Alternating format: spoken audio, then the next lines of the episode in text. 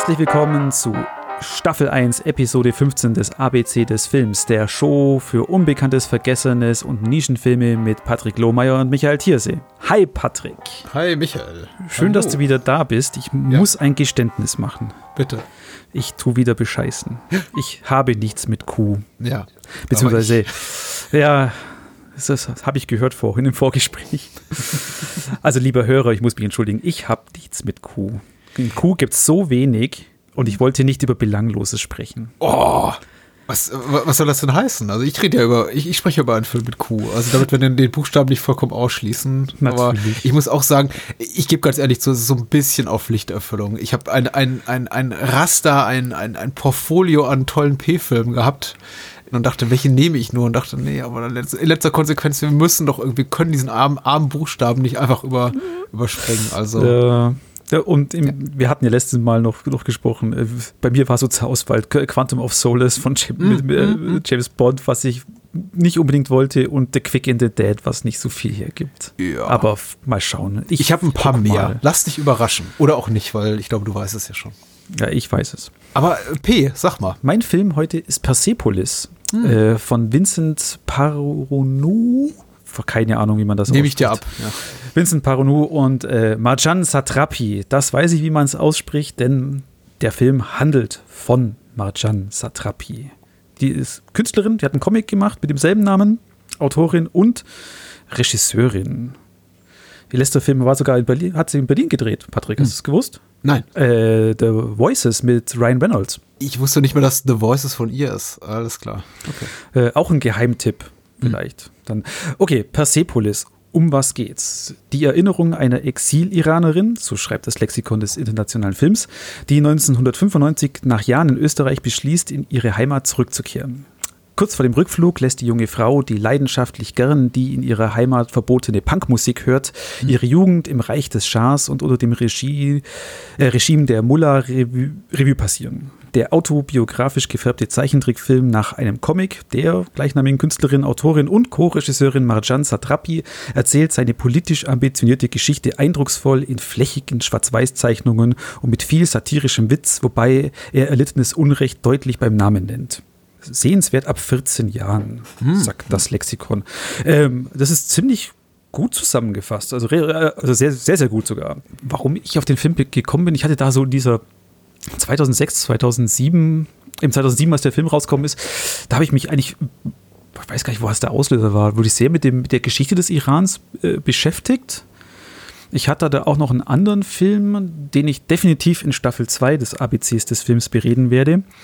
Äh, auch von einem Exil-Iraner, der in Österreich immer noch lebt. Für unser Programmkino damals gebucht, der heißt Exile Family Movie und dadurch bin ich auf so dieses, auf das Iran gekommen und Persepolis hat mich eben allein durch die Thematik natürlich angesprochen und vor allem, weil der Film wunderschön ist. Es ist so genial, wie der gezeichnet ist. Das ist äh, auch was ganz, äh, was man nicht, nicht alle Tage sieht. Ich glaube, äh, von der Animation her, äh, kennst du Song of the Sea? Ja. Der ist ähnlich. Ich mag den überhaupt nicht. Ich mag Persepolis so gerne, aber Sound Sea fand ich ziemlich furchtbar. Oh, okay. Äh, ich mag beide. Ja, nee, und eben Persepolis ist die Autobiografie von Marjan Satrapi gezeichnet. Also man kann sich das so vorstellen, wie, wie in gewisser Weise wie Walls with Bashir, nur nicht so fantastisch, wie Walls with Bashir manchmal ist. Äh, wie das Lexikon schon schreibt, er, er nennt die Sachen beim Namen, er zeigt äh, zum Teil, der, ne- also er, der Film ist jetzt nicht grafisch, aber er ist auch nie, äh, er verschönert jetzt nichts, würde ich jetzt sagen. Ich meine, er klar, durch den Zeichentrickfilm hat das Ganze schon eine, schon eine gewisse äh, andere Ebene. Das Marketing tut es ein bisschen so als Komödie darstellen. Eben gerade dieses äh, junge Mädchen hier in, im Iran, das Punkmusik hört und Iron Maiden abgeht und ähm, aber so ist der Film nicht. Der ist vielleicht die ersten 30, oder 20, 30 Minuten, wo er halt ja einfach der kindlichen Marjan als junges Mädchen folgt, die dann eben langsam dieses Coming of Age äh, kommt und dann anfängt, äh, Beach Boys sind immer scheiße gewesen. Ich höre jetzt eben Iron Maiden vom Schwarzmarkt und hatte dann wirklich, man, man man lernt ja auch viel dabei bei dem Film. Eben der Fall des Schahs und eben wie dann das Mullah-Regime äh, die Macht ergreift mit diesen ganzen Säuberungen und äh, zuerst die Hoffnung der Eltern, jawohl, mit dem, mit dem Fall des Schahs wird alles besser im Iran und endlich hat das Proletariat die Macht und dann äh, haben natürlich äh, mit überwältigender Mehrheit damals die äh, Nationalisten gewonnen, was der Film auch sagt, das ist normal mhm. bei so einer Revolution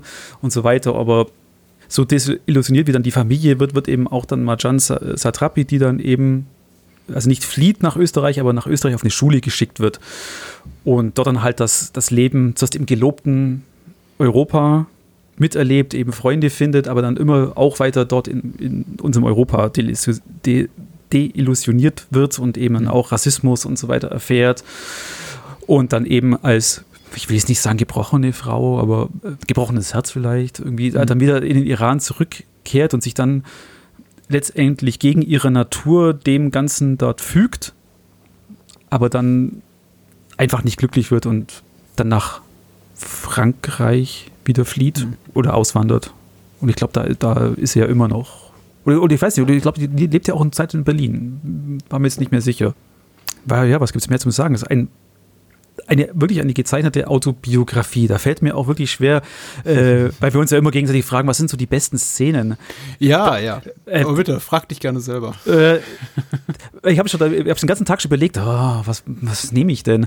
Ich meine, äh, es gibt so diese lustigen Szenen, aber der Film es wäre jetzt auch blöd, was, was würde ich zum sagen? Das ist eine Autobiografie von einer immer von einer lebenden Person und dann zu sagen, hey, diese beste Szene aus deinem Leben gefällt mir am besten, das ist doch doof. Deswegen möchte ich da gar nicht so eine beste Szene sagen. Also ich kann dir sagen, welcher Charakter mir am besten gefällt. Das ist die Bitte? Oma. Ah. Die, die Oma, die ist cool. Und das soll ja auch so diese, äh, der Anker für den Zuschauer sein in dem Film. Wie sie und die Mutter sind so, sind so der Anker für den Zuschauer, um sich zurechtzufinden in der Welt von Majan. Ich wollte kurz einwerfen, warum ich Song of the Sea nicht so mag. Ich glaube, weil ich mit meinem Sohn geguckt habe vor zwei, drei Jahren und der hat ihn absolut gehasst und das färbt dann immer ab. Und äh, er saß davor und dachte, mach ihn aus, das ist so traurig, ich hasse diesen Film, ich hasse ihn, ich hasse ihn und so. Okay. Und ähm, da ja. kann ein Vater schwer unbefangen bleiben. Äh, ich mag aber auch nicht diesen, diesen quasi Miyazaki-Stil, den der Film sogar gehalten ist, ohne wirklich die, die die Schönheit vom Miyazaki-Film zu erreichen. Also e egal, also da, e, das Gespräch müssen wir nicht führen, das führen wir vielleicht ein anderer Mal, andermal, wenn die, Kam wenn die Mikros hier nicht an sind, aber Wir kommen noch zu S, junger Mann. Ach so. äh, ich mag Persepolis. Ich habe allerdings auch nur sehr vage Erinnerungen daran. Aber ich mag den Zeichenstil tatsächlich. Ich mag auch, wie die Figuren gezeichnet sind. Das, ich, ich hatte, ich habe tatsächlich konkretere Erinnerungen an den Comic oder das Graphic Novel, wie einige Menschen sagen, was ich nicht so gerne sage den ich eben auch sehr schön fand. Und äh, ich habe mich total gefreut, weiß ich noch, dass ich so die konkreteste Erinnerung habe, die, die ich an die damalige Erscheinung habe, dass er eben so viel Aufmerksamkeit bekam und eben auch das Thema, also die Tatsache, dass jemand auch sowas, ein ernsthaftes Thema in gezeichneter Form so verarbeitet, äh, auch so viel Aufmerksamkeit bekam ja. äh, seitens der Medien und äh, hat mich gefreut, doch. Also das fand ich schon, schon auch mit, mit, mit Voice with Bashir so, mhm. so toll. Es ist ja wirklich eine, eine, die Nische von der Nische. Es ist eine mhm. Autobiografie, die auch noch im Zeichentrickstil ist. ja, ich fand es auch toll, dass das so, äh, eine tolle Resonanz hat. Und vor allem, ich habe den jetzt ähm, eben wegen dem Podcast nochmal noch mal auch geschaut, weil ich nicht mehr so viel wusste drüber. Aber war dann auch sehr überrascht über die deutsche Synchro, die exzellent ist. Ja. Also die ist wirklich, wirklich gut. Ich meine, das Original ist schon auch, auch cool mit, äh, genau, Catherine Deneuve spielt ja die, äh, spricht die Mutter. Ah, oui. Ja, auch eine markante Stimme dann, dann natürlich hat. Ähm, nee, die deutsche Synchro ist ist cool. Das ist doch eine gute Empfehlung. Ich, ich habe jetzt auch schon wieder Lust drauf. Äh, es geht mir meistens so leider. Also dafür geht ja, was heißt leider? Ich habe leider habe ich nur begrenzte Lebenszeit und äh, leider kommst du immer wieder mit Filmen um die Ecke, von denen ich mir sage, ach ja, stimmt, den wollte ich ja auch mal wieder gucken. Und in der Regel tue ich es dann auch und da äh, muss dann dafür irgendwie was anderes wegschieben, auf das ich mich eigentlich vorbereiten sollte. Aber auch dieser hier ist notiert. Ja, äh, gibt es bei Amazon, äh, Entschuldigung, bei, ja. wieder die Werbung bei Amazon in HD, weil leider gibt es keinen deutschen äh, HD-Release, sondern nur die DVD. Man lässt sich immer wieder gerne überraschen. Also. Genau. Ich mache ja auch ungern äh, Werbung für große Konzerne, aber ich muss auch sagen, ich habe die ein oder andere schöne Erfahrung in letzter Zeit gehabt, dass man tatsächlich bei der ein oder anderen Video- und Demand- oder Streaming-Plattform war und ich mir dachte, oh meine Güte, das sieht echt besser aus als das, was ich hier im Regal stehen habe. ja. Aber ich verrate nicht was. Ich will ja auch keine Werbung machen. Okay. So, jetzt kommen wir zu unserem obligatorischen Q. Ja, es, gab nicht so viel Auswahl, klar, muss ich vorweg schicken. Und das, was ich jetzt äh, zu empfehlen habe, zählt mitnichten als Geheimtipp. Ich weiß auch nicht, ob Persepolis darunter fehlt, weil das ja auch, fällt, weil das ja auch ein von der Kritik und vom Publikum, wie ich finde, weitgehend ge ge gelobter und geliebter Film. Und der, den ich zu empfehlen habe, ist zumindest, glaube ich, in äh, Genre-Kino-affinen Kreisen auch relativ populär und bekannt. Es handelt sich um The Quiet Earth. Äh, das letzte Experiment aus dem Jahr 1985 von Geoff Murphy und ähm, wie üblich schicke ich voran, was äh, das Filmlexikon hier schreibt. Mal gucken, ob es was Gutes ist. Ich glaube nicht. Es schreibt, äh, drei Menschen werden von den Auswirkungen eines fehlgeschlagenen militärischen Atomexperiments getroffen, überleben als einzige die weltweite Katastrophe. Origineller Endzeitfilm mit zivilisationskritischen Untertönen und einem überzeugenden Hauptdarsteller. Leider ist die Grundidee nicht ergiebig genug, um den Film über die ganze Strecke zu tragen. Stören auch einige philosophisch-metaphysische Exkurse, die der Handlung Tiefe geben sollen, aber nur das Tempo verschleppen. Dennoch ein interessanter Beitrag zum Science-Fiction-Genre ab 16, was auch die FSK-Altersfreigabe ist. Also vollkommen okay. Der pädagogische äh, Altersratschlag auch ab 16. Meinetwegen kann man auch in jüngeren Jahren gucken. Äh, Gehe ich natürlich nicht mit konform. Äh, finde damit überhaupt nichts verschleppt, aber dazu vielleicht gleich mehr. Hm. The Quiet Earth kam 1985, glaube ich, erstmals raus. Äh, es dauerte so seine Zeit, bis er überhaupt seinen Weg in die Kinos, in den internationalen Kinos, aber auch in seinem Heimatland fand. Das Lexikon gibt hier wieder fälschlicherweise als Entstehungsland, Entste äh, Veröffentlichungsjahr 1983 an. Äh, 85 ja. sagt IMDb. Mhm. Ja, es ist eben auch so. Und ich glaube, 86 lief er in Deutschland und bis 87, 88 hat er eigentlich alle möglichen Preise abgeräumt. Das lag aber eben auch durchaus mit der Verleihgeschichte zusammen des Films. Es, man muss eben mal wirklich sagen, äh, Neuseeland war bis Ende der 70er, Anfang der 80er, was so äh, Filmproduktion äh, betrifft, ein Drittweltland. Ich weiß nicht, ob das zu despektierlich klingt, aber auf jeden Fall nicht das Land, in dem da wirklich viel zu holen war. Es gab so zwei der Regisseure, die haben was gemacht, äh, bis dann sogar von staatlicher Seite äh, jemand einschreiten musste und sagen, äh, gesagt hat, wir gründen sowas hier wie die New Zealand Film Commission, war das, glaube ich, äh, in den 70er Jahren, um aktiv mal neuseeländisches filmisches Kulturgut zu fördern, weil da war einfach nicht viel zu holen. Und Geoff Murphy ist so ähm, einer der ersten Regisseure dieser, dieser neuen Welle neben anderer, anderer bekannter Name ist vielleicht Roger Donaldson, die ja. da wirklich was gemacht haben, also breitenwirksames Unterhaltungskino gemacht haben. Nicht, dass es vorher keine Filme gab, aber es war eben wirklich, wirklich wenig. Ich, ich bin ja über Peter Jackson auf sowas wie Quiet Earth oder die frühen Filme von Roger Donaldson ge gekommen, weil ich mich tatsächlich gewundert habe damals, dass eben vor eben diesen wirklich schrammeligen Produktionen von Jackson, also zur Zeit, als er noch seine Splatter-Filme gemacht hat, immer halt diese, dieses, äh, dieser, dieser, dieser Commonwealth-Disclaimer davor war mit, äh, mit dem, äh, mit, mit der Queen, also Queen Elizabeth, die auf ihrem Pferd rumritt und dann stand er irgendwie gefördert von der neuseeländischen Filmkommission und ich dachte, was, sowas, sowas fördern die? so, so, so, so ein Splatter Kram, den, den ich als Teenager gut fand. Und dann habe ich angefangen, da einzulesen und habe eben festgestellt, ja, also so bis Punkt X in, in der Filmgeschichte, bis Anfang der 90er, würde ich mal sagen, haben die eigentlich alles gefördert, was in Neuseeland gemacht wurde. Im Grunde äh. bekamst du da mit allem davon.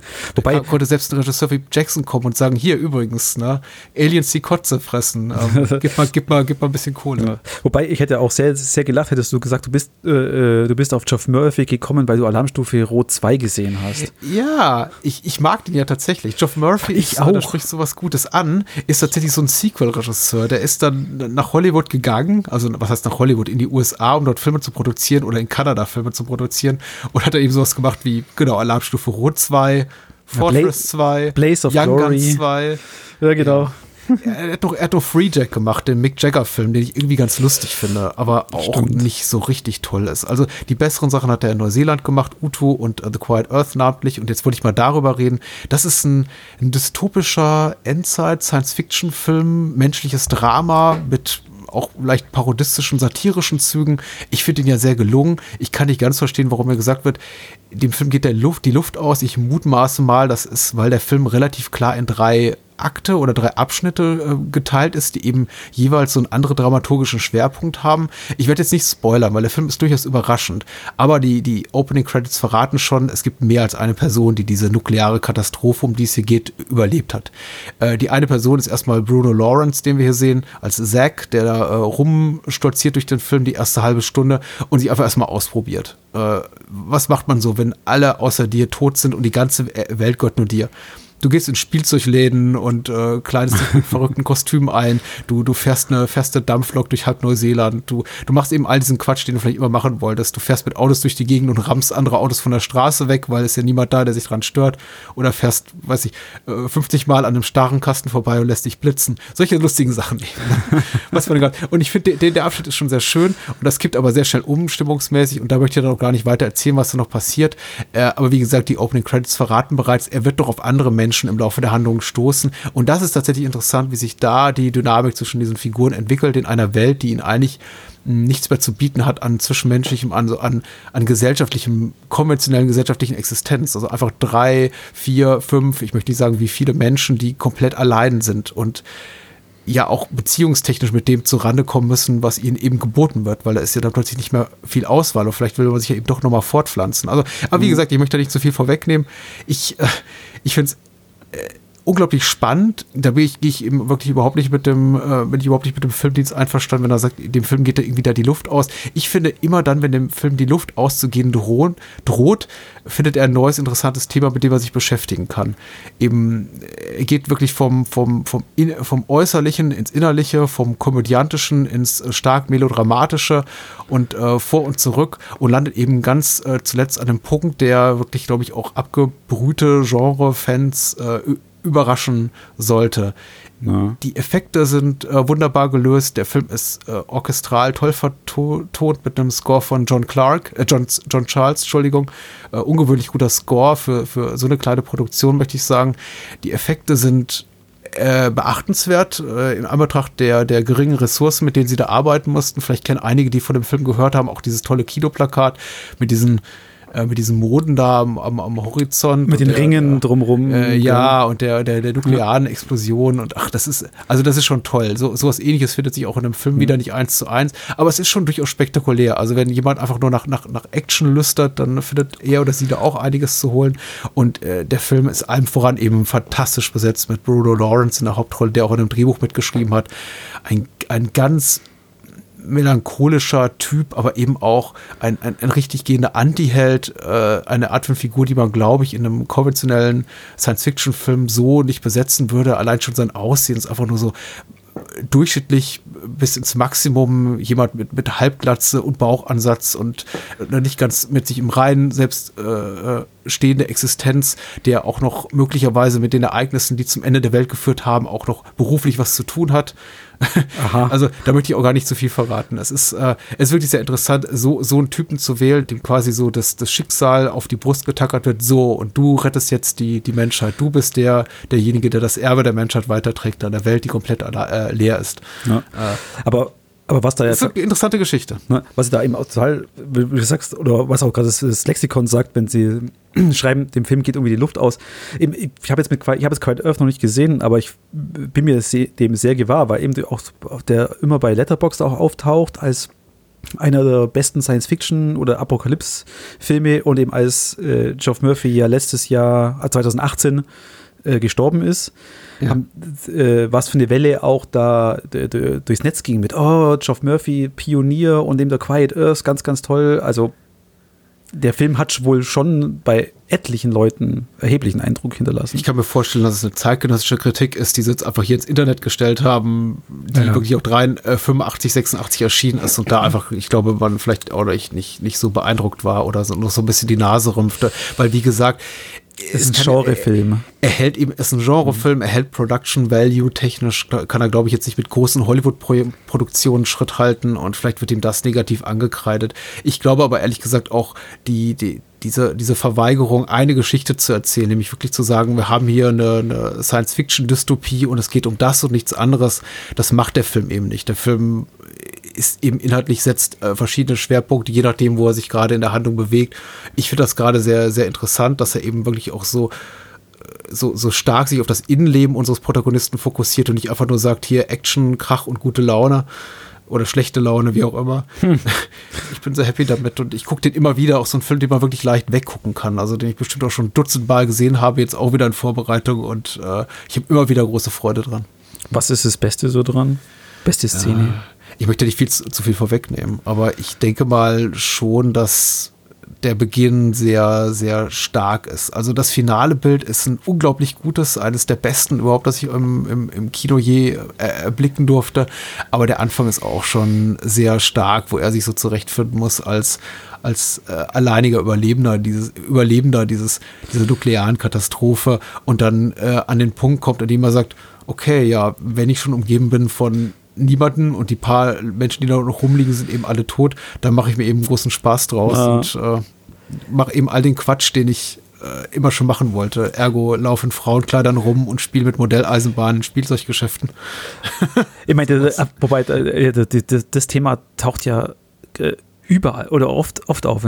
Also, ich meine, klar, es gibt auch viele Filme, die genau das sagen. Du bist ja, der letzte Überlebende, da gibt es den, den, Will Smith-Film Legend. Ähm, I'm Le du, das, das, der mit Peter Dinklage jetzt.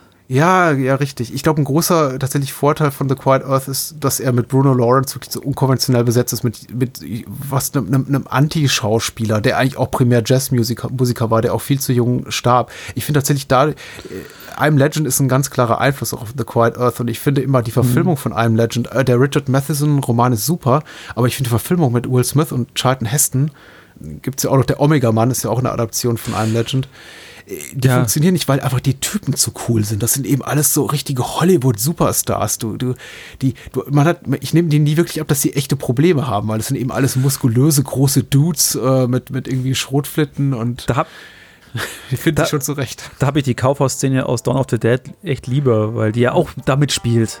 Mit, ja. hey, wir sind jetzt hier und können hier machen, was wir ja. wollen. Cool. Das war's.